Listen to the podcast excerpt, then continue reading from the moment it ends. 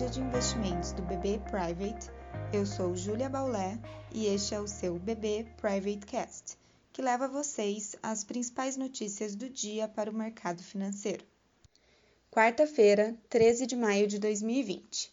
As bolsas mundiais operam mistas nesta manhã, com a Europa reagindo negativamente à divulgação de dados ruins de atividade industrial e com a preocupação de uma segunda onda de infecções. Por outro lado, as bolsas americanas tentam recuperar parte das perdas no pregão de ontem. Os investidores aguardam ainda pela manhã o discurso do presidente do Federal Reserve, Jeremy Powell, sobre perspectivas econômicas. Ainda que ontem os dirigentes distritais do Banco Central norte-americano tenham minimizado a adoção de juros negativos no país, a estratégia é especulada como uma alternativa para combater os efeitos da pandemia.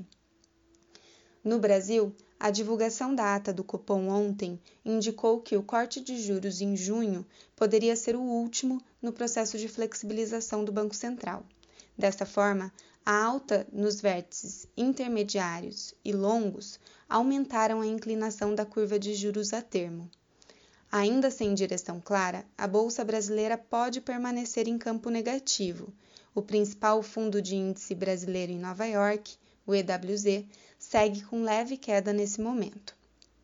Na agenda econômica de hoje, teremos as vendas no varejo em março que devem apresentar quedas recordes devido aos impactos do coronavírus no país, e a divulgação das novas projeções de PIB e inflação para o ano de 2020 pelo Ministério da Economia. Vamos acompanhar. Obrigada, até a próxima!